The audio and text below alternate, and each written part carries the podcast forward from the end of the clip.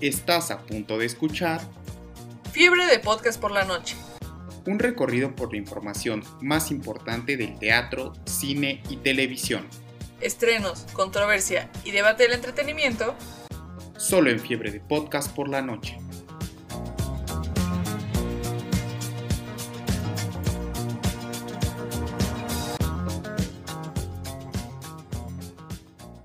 Amorcito corazón, yo tengo tentación de un beso que se prenda en el calor de nuestro gran amor. Bienvenidos nuevamente a Fiebre de podcast por la noche. Mi nombre es Alemán Aristi y me acompaña Ángel Echeverría. Hola, ¿qué tal amigos de Fiebre de Podcast por la noche? Como lo escucharon al inicio, este episodio lo dedicaremos a conmemorar 64 años del fallecimiento de Pedro Infante, personaje muy importante del entretenimiento en México y sobre todo de la época de oro del cine mexicano. 64 años de aquel fatídico accidente ocurrido en el centro de Mérida. Para comentarles un poco cómo es que sucede este accidente, pues la mañana del 15 de abril de 1957 se reporta la caída de un avión eh, justo en Mérida, Yucatán, y poco se tenía claro quién, eh, pues quién había perdido la vida en ese accidente. Para la tarde de ese mismo día, pues empieza a correr eh, la noticia de que era Pedro Infante. Se dirigía a la Ciudad de México en un avión carguero y justamente ahí ocurre una polémica, ¿no? Del por qué Pedro Infante viajaba en esta aeronave. Y bueno, Alemar, eh, ¿tú qué podrías comentarnos de este, de este suceso? Aparte fue un fenómeno eh, pues nacional e internacional, porque pues Pedro Infante empezaba a despuntar. Claro, Pedro Infante era la máxima imagen del mexicano, ¿no? O sea, de hecho creo que mucho tiempo se tuvo el estereotipo de que los mexicanos sean así como que valientes, amorosos, chicharacheros como Pedro Infante. Y sí, cuando muere es la conmoción, porque además creo que es el artista mexicano que más se ha querido. O sea, yo no recuerdo que otro artista se le haya querido tanto como a él. Y sí, cuando muere es muy extraño, porque Pedro Infante ya era un piloto muy experimentado, o sea, ya tenía más de 3.000 horas de vuelo. Entonces realmente no se sabe qué fue lo que pasó, porque recordemos que no va en un avión, digamos, para los pasajeros, ¿no? Va en un avión de carga y nunca se sabe realmente qué había en ese avión, o sea, qué llevaba cargado. Además, pues no nos cuadra, ¿no? Que estaba haciendo Pedro Infante manejando un avión de carga para transportarse de Mérida a la Ciudad de México. Exactamente, y sobre todo porque la polémica surge en ese momento, ¿no? Un poco sí por este avión de carga en el que iba y también por el domicilio en el que cae, o sea, no cae en tierras deshabitadas o donde no existiera nadie, ¿no? Sino que cae en un domicilio con personas dentro y pues pierden la vida. Y de alguna forma sí los medios de comunicación no se enfocan en el suceso ocurrido, o sea, sino más bien en la pérdida de este personaje muy importante pues para la cultura de nuestro país. Claro, de hecho, yo creo que las otras personas que fallecen de repente ni se mencionan, ¿no? Uno ni se acuerda. Eh, probablemente todos sabemos que Pedro Infante muere en un accidente aéreo, pero muy poca gente yo creo que sabe que cae en una casa, ¿no? Habitada y que la gente de adentro fallece. Como que queda muy de lado toda esa gente. Sí, también creo que es un poco las versiones que se, que se manejaron en los medios de comunicación, porque yo tengo una amiga que vive justo en Mérida, Yucatán, y ella sí me habla como de todas estas eh, acciones que se tomaron a partir de, pues de ese momento de, del, del accidente, ¿no? Se pone un, en un parque, se hace una estatua en tamaño, pues digamos, real de Pedro Infante, y en este domicilio donde ocurre el accidente se pone una placa que es en homenaje a las víctimas de ese accidente,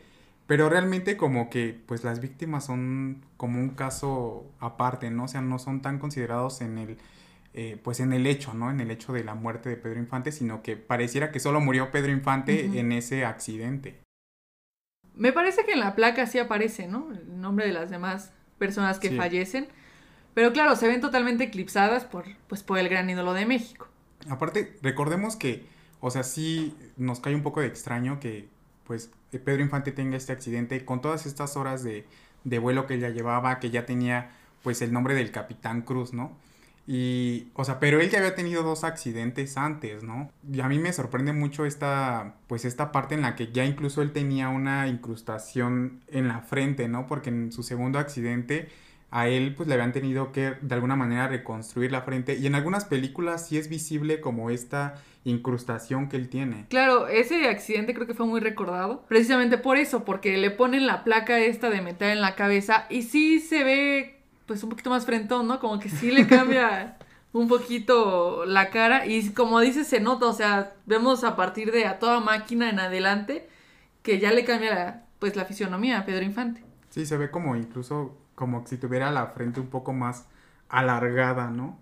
O sea, sí. o sea, pero incluso no se ve mal, o sea, pero sí notas la diferencia entre las películas que hizo antes de ese accidente y después de ese accidente. Sí, pero creo que retomando un poquito la polémica que fue su muerte, no solo fue la forma en cómo murió, sino lo que viene después. Porque recordemos que hace, no sé, hace 13 años, en el 2007, se vende la tumba de Pedro Infante, que también nos causó mucha sorpresa, ¿no? Porque ¿cómo vendes una tumba para empezar? O sea, ¿a quién se le ocurrió vender eh, la tumba y a quién la iba a comprar? O sea, también eso fue algo muy extraño. Que hay que mencionar que no se recauda lo que pensaron que iban a recaudar. O sea, se pensaba o esperaban recaudar unos 400 mil pesos y la terminan vendiendo en 85 mil pesos. Que en realidad, pues sí es muy poco, ¿no? Para decir, la tumba de Pedro Infante, que es como el máximo ídolo, pues sí parece poco, ¿no? Lo iban a usar un poco, digamos, a la beneficencia, ¿no? Para la asociación de actores, pero pues no, no sabemos muy bien qué pasó con ese dinero. Y recordemos que eh, dentro de la familia hay como inconformidad, ¿no? ¿no? No estoy segura cómo estuvo, pues eso, ¿no? ¿Quién era el dueño de la tumba? Pero la familia estaba inconforme, decía que era un sacrilegio que vendían la tumba de Pedro Infante. Y aparte por poquito dinero, ¿no? O sea, 85 mil pesos. O bueno, quién sabe. O sea, hace 13 años también 85 mil pesos. Quién sabe qué tanto parecía. Pero creo que sí, no solo por el valor que tiene en sí la, o que tenía en sí la tumba de Pedro Infante, sino por todas las personalidades que rodeaban su tumba o que rodean su tumba actualmente. Porque yo recuerdo que hace poco más de un año me tocó hacer un trabajo periodístico en el panteón de, en donde están los restos de Pedro Infante y la verdad es que ese panteón debería de ser considerado como un, pues de alguna manera un museo porque hay mucha personalidad de la época de oro del, cine mexicano e incluso está el lote de, pues de la ANDA, de la Asociación Nacional de Actores de, pues de nuestro país y bueno, Pedro Infante no está en esa sección, pero en donde está él, tenemos a Blanca Estela Pavón, que también es una de sus contemporáneas, que incluso Blanca Estela Pavón muere de una forma muy similar a la de, a la de Pedro Infante, porque ella también muere en un accidente aéreo a las faldas de Iztaccíhuatl, ¿no? Que, o sea, está como que muy extraño ese caso. Y también casi casi que a la vuelta de la calle está Jorge Negrete, que por cierto hace unos meses sufrió un daño su, su tumba, ¿no? Que le cortan una mano al Cristo de, pues que tenía ahí, que de alguna manera pues para mucha gente este material con el que son elaborados los cristos y los bustos de las, pues de las tumbas tienen un valor al momento de venderlos. Eh, también ahí en ese panteón que también es nombrado el Cementerio Estelar de México está Guillermo González Camarena, que es el inventor de la televisión a color y que es mexicano. Y creo que, pues sí, como se los comento, este, este panteón tiene un valor eh, histórico, no solo, pues digamos, para nuestro país, sino en específico para el cine y para el entretenimiento eh, nacional. Y retomando un poco este punto que mencionabas eh, sobre esta subasta que se da de la tumba de Pedro Infante, sí se subasta, eh, pues digamos que la pieza que lo acompañó durante más de cinco décadas, pero se hace una réplica pues exactamente igual y se pone en ese lugar, que es la que está en estos, pues en estos momentos y por ahí del 2019 no es como que mucha gente acudiera a, pues a la tumba de Pedro Infante.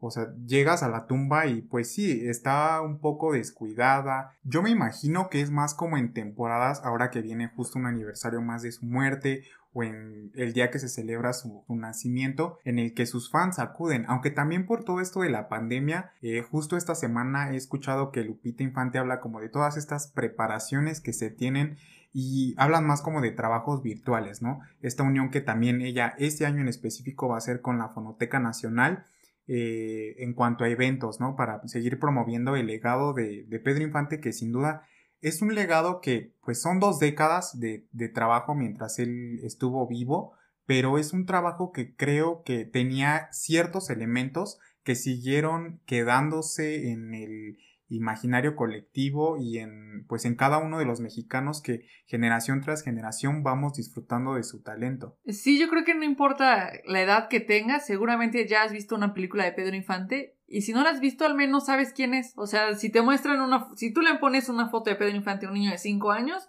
te dice es Pedro Infante, ¿no? Porque eh, como decía al inicio, creo que es el actor más querido para los mexicanos. Y me parece que el año pasado fue la primera vez que no se hizo como esta gran fiesta que arman el día de su aniversario luctuoso, ¿no? Precisamente por la pandemia, pero cada año llevan mariachi y fiesta y es una gran celebración.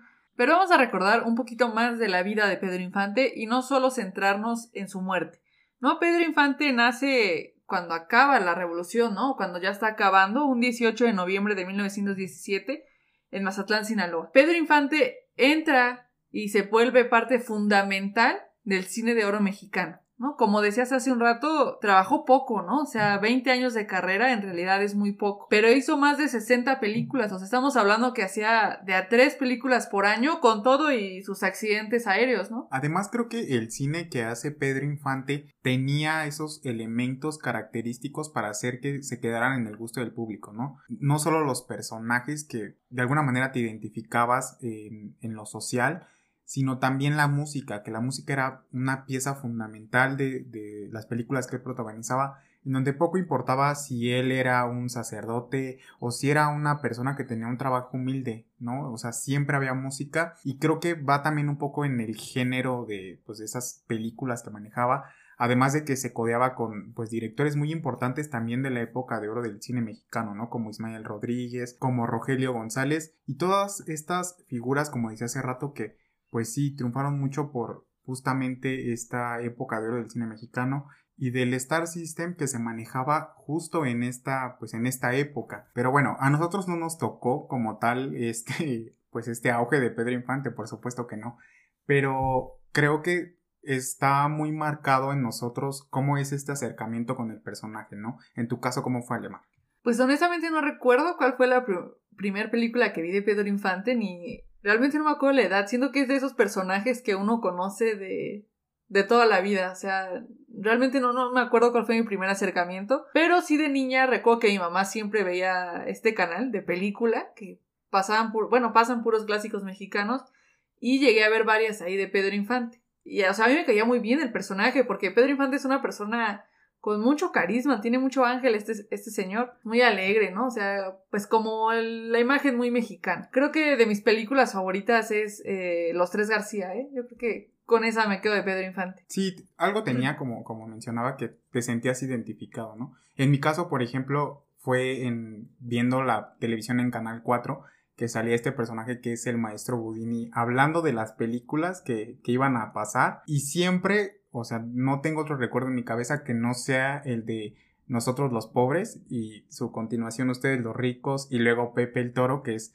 también hay que dejar claro que es en esta época donde se realizan las primeras pues secuelas y trilogías en la historia del cine mexicano, ¿no? Y justo como te decía, o sea, se programaban estas tres películas o bien las primeras dos que son como las más, este, pues digamos que son las más importantes, aunque la escena de Pepe el Toro también es muy dramática y muy, este, pues muy icónica, ¿no? Creo que esa escena es bien importante porque además teníamos la imagen de un Pedro Infante, pues alegre, se dedicaba a la comedia ranchera, como que ese era su género, pues el seguro, ¿no? En donde siempre estaba. Pero cuando lo vemos en esta trilogía, creo que nos sorprende un poco, ¿no? O sea, dice, puedo hacer más que comedia, también puedo hacer drama, y es muy bien recibido por la crítica, ¿no? Y como dices, esa escena de cuando se muere el torito, pues, eh, híjole, es desgarradora, ¿no? Yo creo que hasta Pedro Infante lloró de a de veras ahí porque la emotividad que te transmite es muy grande. Sí, y esta, esta tercera película, o sea, Pepe el Toro guarda muchas cosas que son significativas, o sea, también por esta escena, pero sobre todo porque es la película en la que ya no sale Blanca Estela Pavón, porque es en esta, en, e, bueno, en ese tiempo en el que ella pierde la vida en este accidente aéreo que les comentaba en un principio, y lo único que hacen para que pues de alguna manera esté su presencia en esta película es a través de fotografías, ¿no? En un recordatorio que tiene Pedro Infante pues viendo esta, esta fotografía y la añoranza. Hay como una crónica que pues se ha ido compartiendo que no sé si sea cierta o no, pero no me suena descabellada, que es que cuando muere precisamente Blanca Estela Pavón, Pedro Infante acude al, al velorio y pues como que se lamenta, ¿no? Y dice, se nos fue la chorreada, se nos fue, porque precisamente es por estas películas que Blanca Estela Pavón pues comienza a ser identificada como la chorreada, ¿no? Y no tanto como pues el nombre artístico. Sí, claro, eh, además la chorreada creo que es un personaje que trascendió, ¿no? O sea, esa palabra chorreada, creo que te la puedes poner de apodo, ¿no? Así como algún conocido, algo así, que sabes de dónde viene, ¿no? También en esta película, pues conocemos a la guayaba y a la tostada, que creo que también sigue siendo personajes muy vigentes, ¿no? O sea, si tienes ahí unos amigos te por ochos, pues dices, pues la guayaba y la tostada. Sí, o, o esta parte de cuando Chachita se corta las trenzas, ¿no? Y entonces cuando alguien se corta el cabello, pues llegas y le dices, ay, te cortaste tus trencitas, ¿no? Creo que es muy, o sea, es muy icónico y son esas frases que pues sí, se, se van quedando. Y, y sobre todo me, me gustó mucho la parte en la que pues hablas de otro tipo de actuación que él nos podía dar, ¿no? Y lo vemos también en Angelitos Negros, ¿no? Que es esta también ya hablando un poco de temas muy importantes para nuestra sociedad, ¿no? Como lo es a lo mejor la discriminación por tu color de piel. Y en esa película pues sí se ve muy marcado por esta, pues sí, por, por cómo es su hija y cómo se limpia, digo, se maquilla con el talco, ¿no? Para, para hacer del color que pues a su mamá eh, le gusta y va a hacer que, que la quiera. Y creo que ya empieza como a desarrollar este tipo de, pues de historias en las que sí hay un, una cuestión dramática más fuerte, ¿no? Incluso lo vemos en una de sus últimas actuaciones, que es Tizoc. O sea, Tizoc es una película que incluso tuvo una nueva versión, pero creo que ese Tizoc logró un gran éxito. Sí, creo que Pedro Infante le faltaba mucho que enseñarnos. Sí se nos fue muy rápido, se nos fue muy joven, porque pues precisamente creo que iba de su vida a su carrera, o sea, porque ya lo conocemos en la comedia ranchera, ya lo queríamos, ya era el ídolo, pero justo al final de su carrera nos estaba demostrando que podía dar más, ¿no? Que no solo era chistoso, sino que también era buen actor, que tenía talento. Recordemos que para esa época ya pues le estaban jalando un poco para Hollywood, ¿no? Que iba a hacer su película con Marlon Brando, la de Charros contra Cowboys, ¿no? Una cosa así se iba a llamar. No, el charro y el cowboy. O sea, sí teníamos claro quién iba a ser el charro y quién iba a ser el cowboy. Y bueno, también, o sea, Pedro Infante fallece en el momento en el que justo le llegan pues los reconocimientos. En esta etapa justo de la época de oro del cine mexicano, pues también como que empieza la historia de los de los Ariel y a él le entregan el pues el Ariel por su participación en La vida no vale nada eh, de 1955 y también recibe el Oso de Plata del Festival Internacional de Cine de Berlín pero que pues se lo entregan, bueno, o sea, se lo entregan y no de manera póstuma, o sea, él ya había muerto cuando, cuando le es este, entregado este galardón. Y sí te habla un poco como de ya hacia dónde iba a despuntar la carrera de, de Pedro Infante. Y también le toca esta época en la, en la que las películas comienzan o bueno, las películas en México comienzan a verse a color. Sí, de hecho, las últimas tres películas que graba Pedro Infante ya son a color. O sea, tenemos eh, Escuela de Rateros, Tizoc y Pablo y Carolina, ¿no? Que esas tres películas ya las graba a color Pedro Infante. Y también en los últimos años como que surgió esta afición de los que se dedican a, a colorear películas, de colorear las películas que estaban en blanco y negro. Y yo he visto varias de, de Pedro Infante que pues de origen son en blanco y negro y ahora ya pues a color te da como esa ilusión de que pues Pedro Infante pues está a colores, ¿no? Que creo que es una pues uno de esos tantos este pues no sé si fantasías o un poco el sueño, ¿no? De, de haber sabido cómo era pues en colores y en toda realidad pues Pedro Infante, porque sí, o sea, se sabía que era una persona muy atractiva, se sabía que era un galán, que pues habían dado con muchísimas actrices y creo que aunque tenía estas peculiaridades en su personalidad que pues eran muy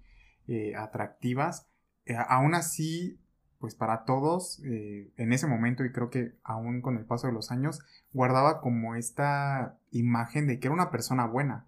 Creo que nosotros como ya no vivimos como en la misma época que él, ya solo tenemos la imagen de sus películas, ¿no? Pero la gente que sí vivió digamos, su mismo tiempo, pues sí, digamos, les constaba que era una persona buena, ¿no? Recordemos que los 6 de enero siempre daba juguetes a todos los niños que pasaban por su casa ahí en Coajimalpa, acá en la Ciudad de México. Y eran filas, pero kilométricas, o sea, y Pedro Infante compraba y compraba juguetes para dárselas a toda la gente. También hay una, pues ahí la crónica urbana, ¿no? Que no sabemos qué tan cierta sea, es que él da un concierto aquí en la Ciudad de México y se agotan los boletos, o sea, ya no era imposible ver a Pedro Infante, entonces lo que él hace es abrir las puertas del teatro para que todo el que no alcanzó boleto pudiera entrar y pudiera escucharlo, ¿no? Porque le interesaba que su público, que el pueblo mexicano fuera feliz, que estuviera alegre, que estuviera contento. Pues alegre y contento, pero también sus canciones no le eran tanto, pero creo que tenía una fuerza de interpretación muy enorme. O sea, estas canciones verdaderamente las cantaba como si estuviera,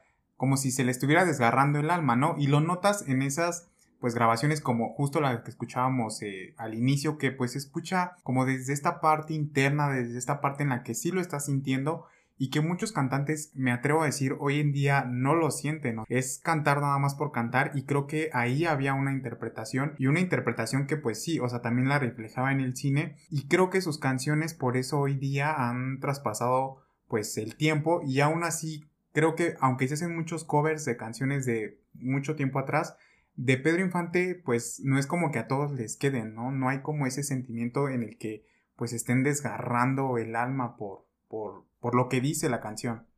Claro, digo, a pesar de que Pedro Infante no era como tal compositor, entendía y sentía perfecto las canciones. O sea, las tristes, claro, le quedaban muy bien, pero creo que todas en general sabía cómo transmitirte esa emoción.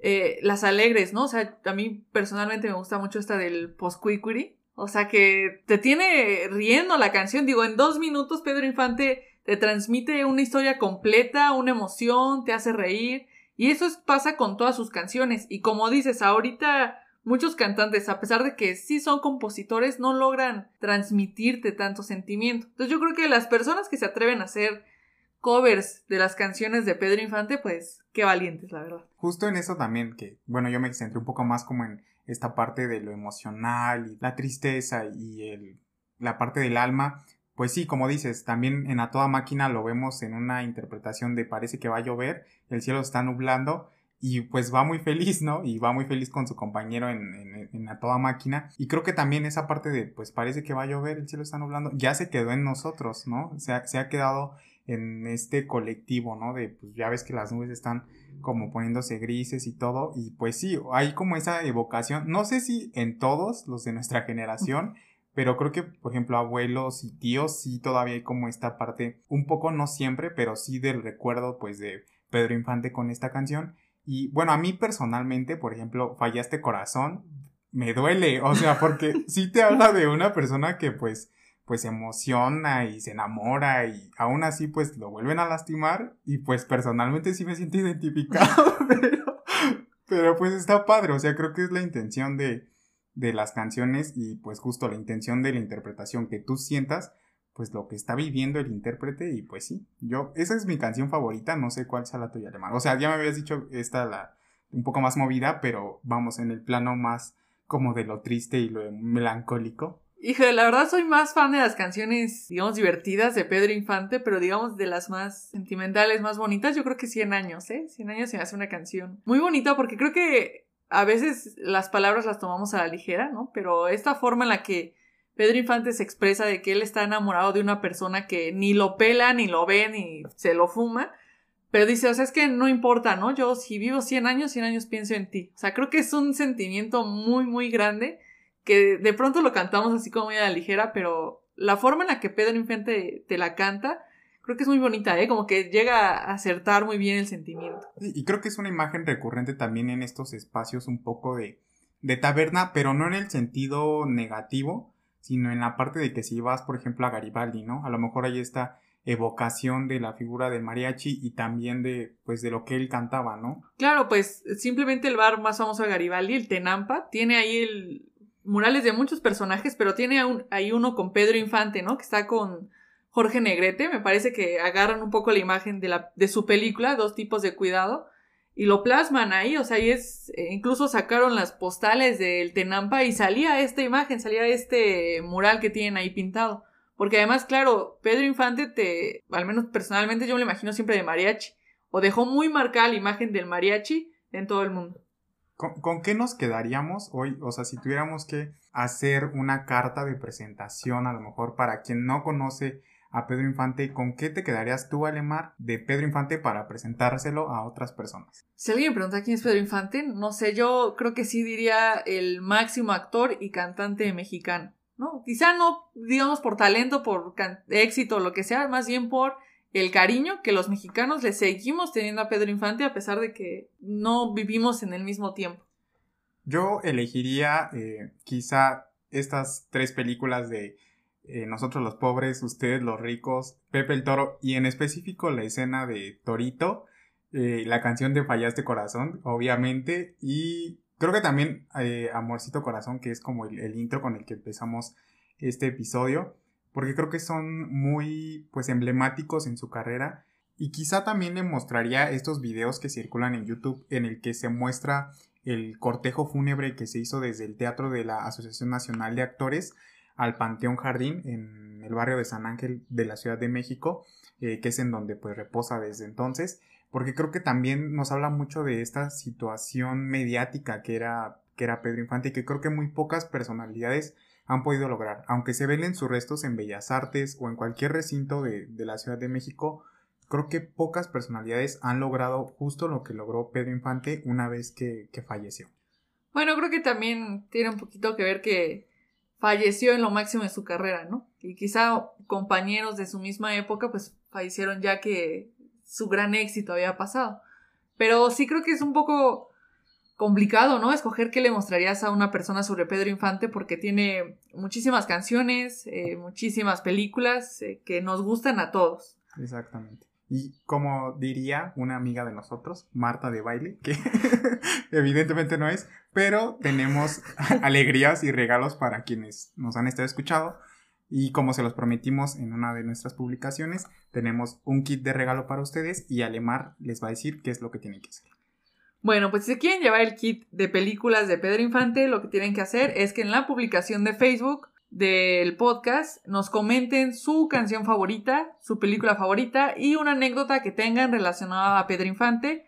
Además de, obviamente, seguirnos en nuestro Facebook, Fiebre de Podcast por la Noche. Sí, ya saben que ahí en Fiebre de Podcast por la Noche, cada 15 días, vamos a tener un episodio especial y les prometemos que el episodio número 3 vendrá con muchas sorpresas. Bueno, pues ya saben, si se quieren llevar el kit, compártanos su canción, su película y una anécdota favorita de Pedro Infante y podrán ser el ganador o ganadora. Exactamente. Pues hemos llegado al final del segundo episodio de Fiebre de Podcast por la Noche. Los invitamos a compartir este episodio con aquellos a quienes ustedes crean les interesa saber más sobre la vida de este ídolo mexicano. Mi nombre es Ángel Echeverría. Yo soy Alemán Aristi. Y nos escuchamos la próxima.